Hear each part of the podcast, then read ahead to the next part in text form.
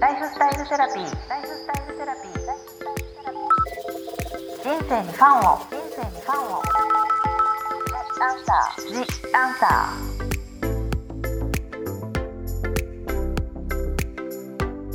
こんばんはワニブックス書籍編集長の青柳ゆきですライフスタイルセラピー今週も引き続きホリスティックヒーラーもとこさんをゲストにお送りいたしますもとこさんよろしくお願いしますよろしくお願いします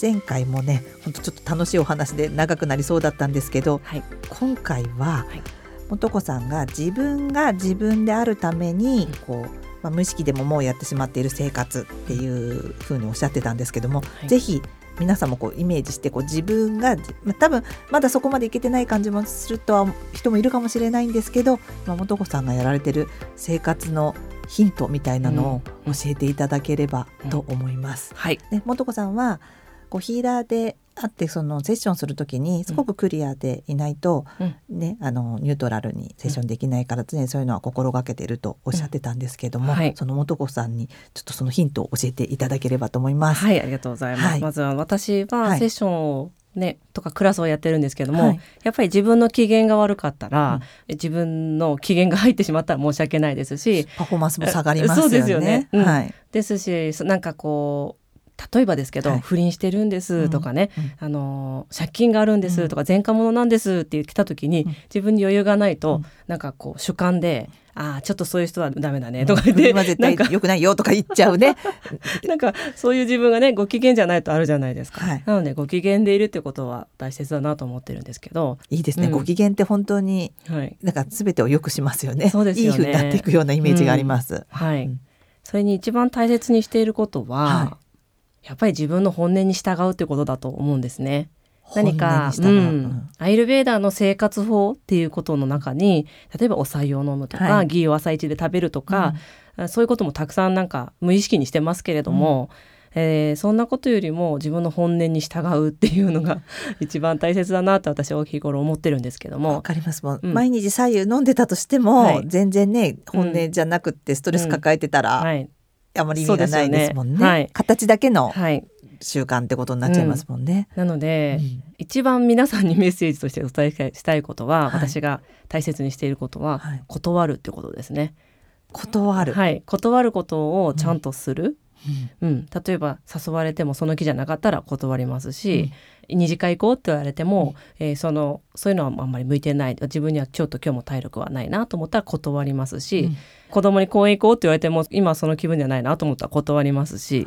確かに、はい、そのことそのいやいや公園行って、はい、あれしても、うん、やっぱり行きたいとか体力がある時に行った方がそれいいうん、いいですもんね。と思うんですよね。で断る勇気って結構必要だと思っていて、うん、まあ、やめる勇気と断る勇気というか。うん、なんかあとちょっとだけ日本人特有な感じもありますね。はい、本当ですよね、日本人はやっぱり断れない、はい、一度始めたらやり通さなきゃいけないっていう、あの日本人特有のこう集合意識といいますかがありますよね。継続が美学継続が美学、はいなので私子供2人いるんですけども、はい、いくらでもやりたいものをやらせるんですね、うん、だけどやめたいと思った時も心地よくやめさせるって決めてるんですよ。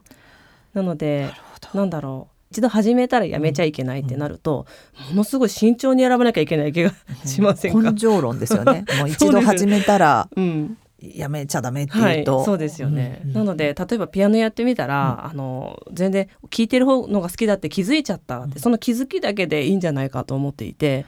あのあピアノが好きだったのは聴くのが好きだったのねっていうふうに気づいたただよかったねっていう感じで、あの例えば息子だったら最短2か月でピアノやめたりとかしたことがありましたけど、えー、でもやったことで、うん、嫌だってことが分かったってことですよね。そうですよね。そうそうすごい成果ですね。好きではないっていうことですよね。はいはい、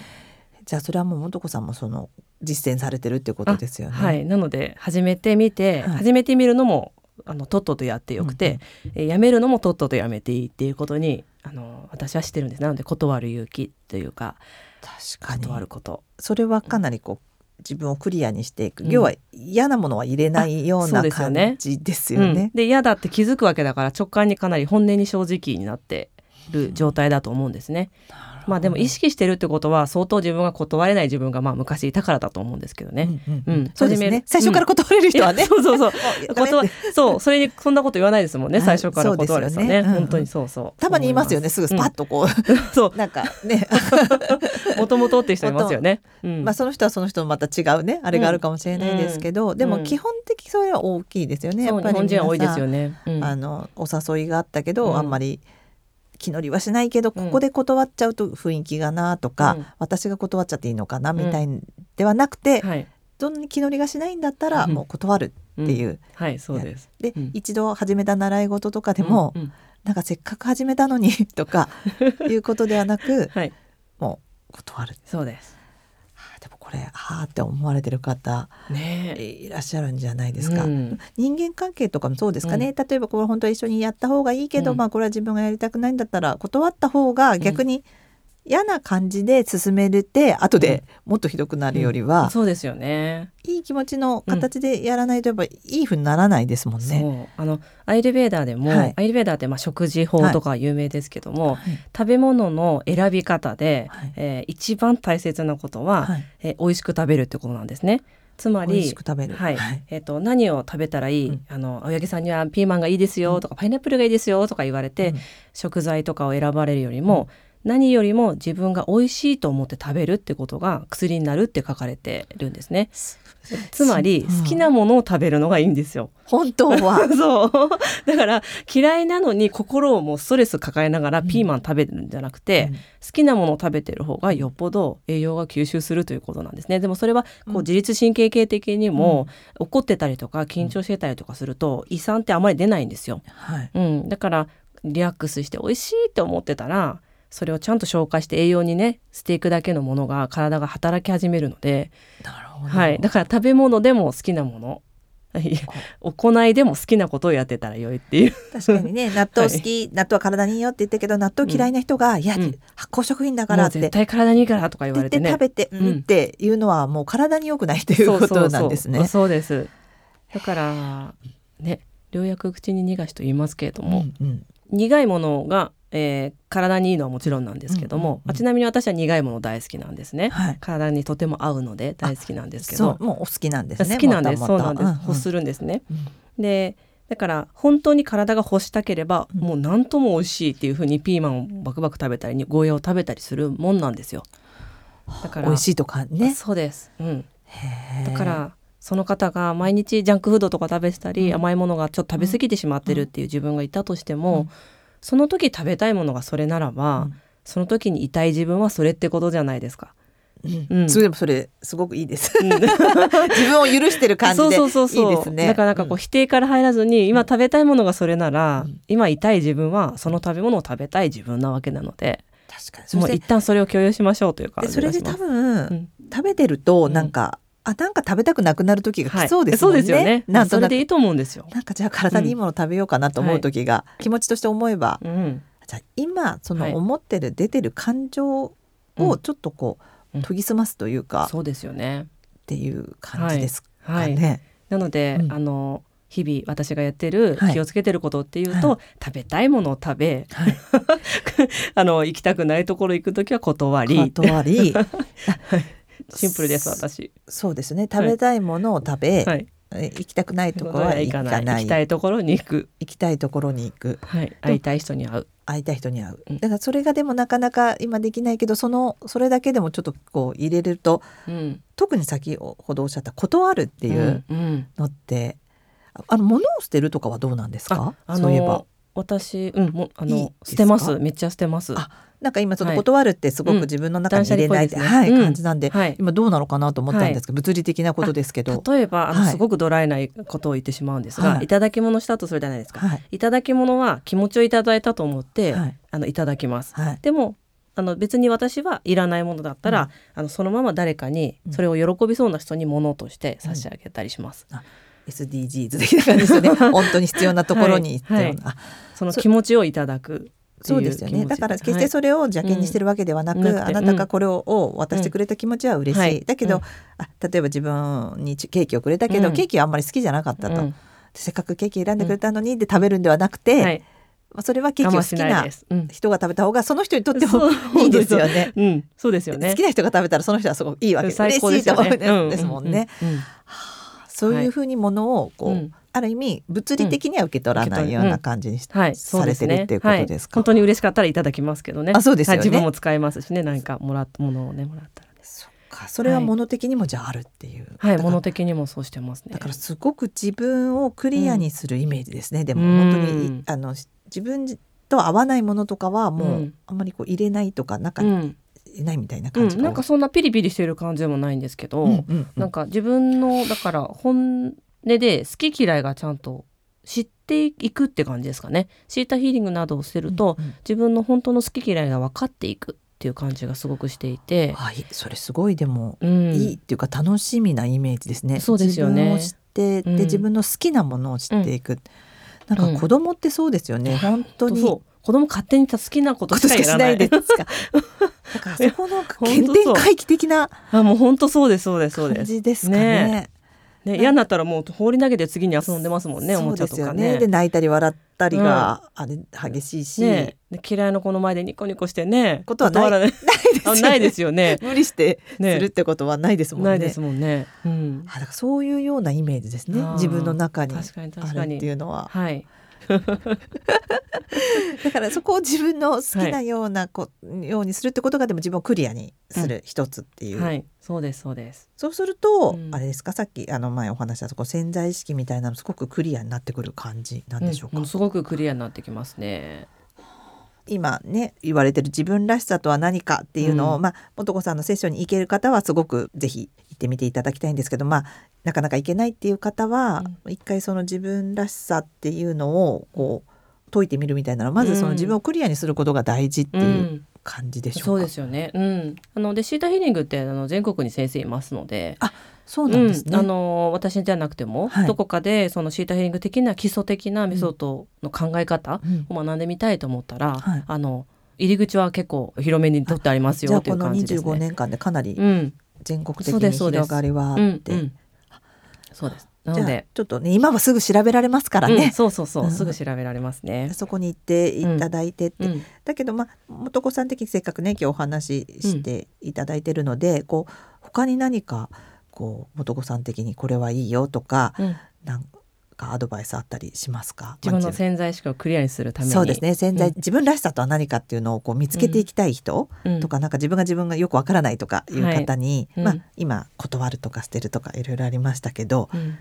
何かこう力をつけるような、うん、自分で変える力をつけるようなものってありますか、うん、そうですねまあ、よく言われてますけれども、はい、子供の時好きだったことを一回思い出してみるっていうのはいいですよね。はい、さっきのお話につながりますね。うん、あそうですね。時の自分、うん、うん、子供の時好きだったことって、はい、結果ずっと好きだったりするんですよね。そこに変な思い出が伴わない限り。例えば音楽好きで弾いてたのに、はい、うるさいってお父さんにば言われてばっかりいたから音楽嫌いになったとか、うんうん、そういう後からねの記憶が乗らない限り。でもそういうの乗ってる方は結構多いですよね。どうしてもね。なんかやっぱ生きていく時ってそういうのがありますけど、うん、ちっちゃい時に好きだったことをちょっと思い返してみる、うん、っていうのはすっごくいいと思いますね。やっぱり好きなものはそのまま好きですよね。何歳ぐらいのイメージですか？えっ、ー、とね、9歳前ぐらいまでの記憶。だから小学校3年生ぐらいまでの記憶だったら、年長ぐらいから多分皆さんあると思うんですよね。はい、だから年少だった時にどんなことをしてたのか、うん、どんなことが楽しいと思ってたのかを思い出すと、自分のまああの糸口になりますね。自分の本当の自分っていうものを知っていくのの糸口になると思います。例えばその、うん。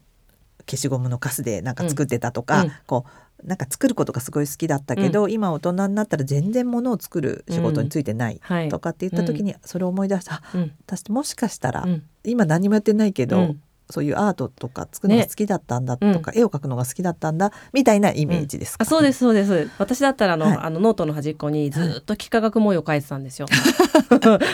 らなんかこうちょっと幾何学新生幾何学的な、はい、こう左右対称の図形というか、はい、っていうものが好きだったのでそういう法則めいたものですよね。あの、うん、先生術とか数秘術とか、ああいった数字でいろいろな統計を出すものってあるじゃないですか、はい、占いとかヒーリングとか、はい、ああいうものが神聖幾何学的なものっていうジャンルなんですけど、はい、そういうなんだろうな絶対的にずれない法則みたいなのが好きだったんですよね。その時から、はい、書いてた。ずっと書いてたんですよ。それでで結構いるんですよ。あの青柳さんは書いてなかったですか？ノートに書いて 結構この話すると私も私もってあのなんだろうな来てくださる聖田さんがあの、はい、同類を呼んでるのか結構多いんですよ。幾何学幾何学模様をノートの端っこに授業中暇な時書いてたっていう人。へえ。はい。でも初めてその幾何学やっぱりちょっと類はって感じなんですかね。そうかもしれないですね。うんうん、だから今そういう世界にいるのはなんかこうあやっぱりなみたいな感じなんですかね。ねみたいですね。それは、うん、あの自分のちっちゃい時の素直なピュアな原風景を思い出して、うん、ちょっとこうヒントになるみたいなイメージですよね。はいそうですよね。なんか例えばそれが仕事になる必要はないと思うんですよね。はい、うん、例えばさっきのなんか消しゴムの傘集めて作るの好きだったっていうのだったら、はいうん、余暇の時間にそういうのをやることがすごく癒されるのかもしれないし、ね、そっか本当はその、うん、なんかものづくりっていうものに好きだったかもしれないっていうことですよね。ねうん、あと歌とかもそうだしっていう。うん、私の高校の時の先生が数学の先生だったんですけど、はい、数 C とか高度な算数を教えてくれる先生だったんですけど、はい、その先生は朝毎朝サーフィンしてから来るんですよ。千葉県民だったんで、まあ、海が近いっていうのもあって、はい、で数学を教えるのが好き、だけれども別にだから自分にとって仕事がなあの優先順位が1位じゃないってはっきり担任の先生私たちに言ってたんですよね。すごい、うん、もういかに朝海行けて ね、数学も好きだから数学をできるか以上みたいなでもそういう本音を言ってくれる先生だと、う。ん、あそうなんだってこっちも理解しますよね。ね、思いますよね。だからなんかこうどれだけ自分のねやりたいことと仕事を結びつけるかっていうことの方がなんか正解っぽく世の中言ってる節があるかなってちょっと思いますけど、うん、あの好きなことを仕事にしようっていうのがずっとなんかありましたもんね。ねじゃなくて安定した、あの家族が幸せに暮らせるお金をいただいたくお仕事をしながら、余暇を楽しむことが1位なん優先順位1位だぜっていうその先生の言葉ちょっと今思い出したんですけど。すごい自由なその時代で自由な先生でしたね,、うん。ね。それを言えるっていう。そうですよね、でもその生き方も素敵だなってすごく思って見てました、ね、第三プレイスとか言われてますけどね、うん、家族そのね仕事場じゃなくてもう一つっていうところで、うん、仕事とそこを切り離す、うん、収入と好きなものを切り離すことも、確かにストレスが、こことここをつけようとすると、うん、なんかまたストレス感じる方もいらっしゃいますよね、ねうんうん、好きだけどできないとか、うん、時間がないとかっていう、そうそうそう。でもその先生すごいですね。すごいですよね。その時代にあと堂々と先生として言っちゃうってことですね。そうそうそうそうああ今日楽しかったみたいな風におはようって 入ってくるんですよ。でも人の好きなことをやってるのを見るのって気持ちいいですよね。うん、好きなことをやってるんだ、この人みたいな。うんなんか最近だと前はこうオタクとか言われて、はい、推しがちょっとえそんなだけど今その人が好きなんだからって言ってるのがみんな逆にいいねみたいな、感じな,、なってますもんね。あ推しとか言える人いいなと思いますもんね。自分で、ね、私の推しはこの人とか その人が好きならいいじゃんみたいな、うん。ね、だから時代変わってきたけどその先生は全然その前の時代で、うん、そうです25年ぐらい前に推し活をしていた。サーフィン推しみたいな。でもその9歳ぐらいまでの好きなことをちょっと思い出してみて、ではっと思ったらちょっとそれをやってみる。ねということでね。うんうん。ありがとうございました。ありがとうございました。次回はこのうつうつとしたこの世の中でなんか気分がこう落ち込むなみたいな時に素子さんからの対処法をお聞きしたいというご質問が多かったので次回は素子さんにその対処法をお聞きしたいと思います。はい。ここまでのお相手は青柳ゆきと素子でした。ライフスタイルセラピー。ライフスタイルセラピー。ジ・アンサー。